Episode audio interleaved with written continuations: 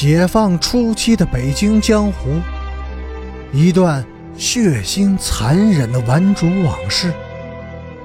欢迎收听《北京教父》第一百零九集。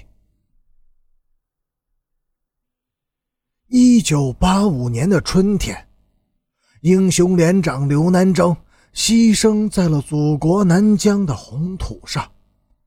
他的血把山岗染成了灿烂的殷红色。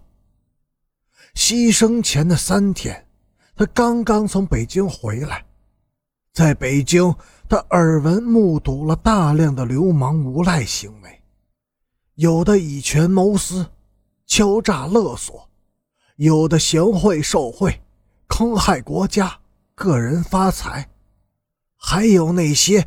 坑蒙拐骗之徒，声色犬马之辈，他们就像是毒菌一样侵蚀着北京城。他妈的，老子们在前线流血拼命，难道就是为了保卫他们吗？愤怒和忧虑使他丧失了理智。当敌人蜂拥着扑向阵地时，他从战士的手中夺过了一挺轻机枪，跑出了战壕，把成串的子弹射进了那些流氓军人的胸膛。一百发子弹打完了，他的心情也舒畅了。他是大笑着扑倒在祖国的土地上的。对于刘南征的牺牲，军长极为的惋惜。他说。一颗耀眼的将官之星，过早的陨落了。也许，将星的陨落是有价值的，因为在他的身后，祖国正在进行着和平建设。只有经济的发达和文化的发达，物质文明和精神文明的共同进步，才能最终改变那块滋生了无数流氓的。土壤。一九六八年的深秋，在一个半晴半雨的上午，京城最重要的流氓领袖周奉天死了。出事地点在香山公园的门外，著名风景区樱桃沟的入口处。据目击者说，他死得很惨。几十条粗壮的汉子把他团团的围住，刮刀、枪刺和管叉等各种铁器一通乱戳，他当时就不行了，瘫倒在了湿漉漉的土地上，鼻腔和嘴里喷射出了许多棉絮状的血沫子。当时有很多人围观，但并没有人试图上前干涉。尽管如此。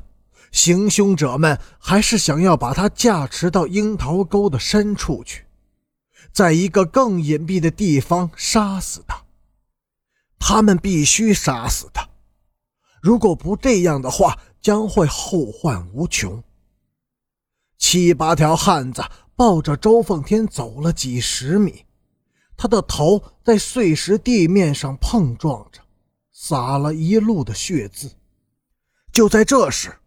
一条汉子偶一回头，吓得惊叫了一声，立即松开了手。他发现周奉天紧闭着的双眼突然睁开了，正平静地注视着自己。其他的人也都惊恐地松了手。垂死的周奉天仿佛一下子恢复了活力，他突然从地上一跃而起，扑向路边的一棵小树。用手死死地抓住树干，喘息片刻以后，他一字一句的清晰地说了那句著名的格言：“你们，你们他妈的也得死。”说完这句话，他就真的死了。虽然死了，但是他的两只眼睛仍泛着凶光，杀气腾腾地逼视着他的敌人们。他的一只手无力地垂落在胸前，另一只手却顽强地握着树干，支撑起已经失去了生命的躯体。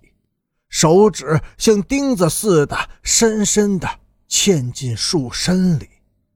周凤天，或者说是他的躯体，就这样静静的伫立在那里。汉子们不知是对他的这种可怖死相感到骇异，还是被他临死前所发下的咒语所震慑到了，一个个的目瞪口呆。不知所措，有的人悄悄地扔掉了手中的凶器，后退着，躲进了围观的人群里。周奉天的目光却不依不饶地紧追着他们，愤怒、凶狠，而又十分的怪异。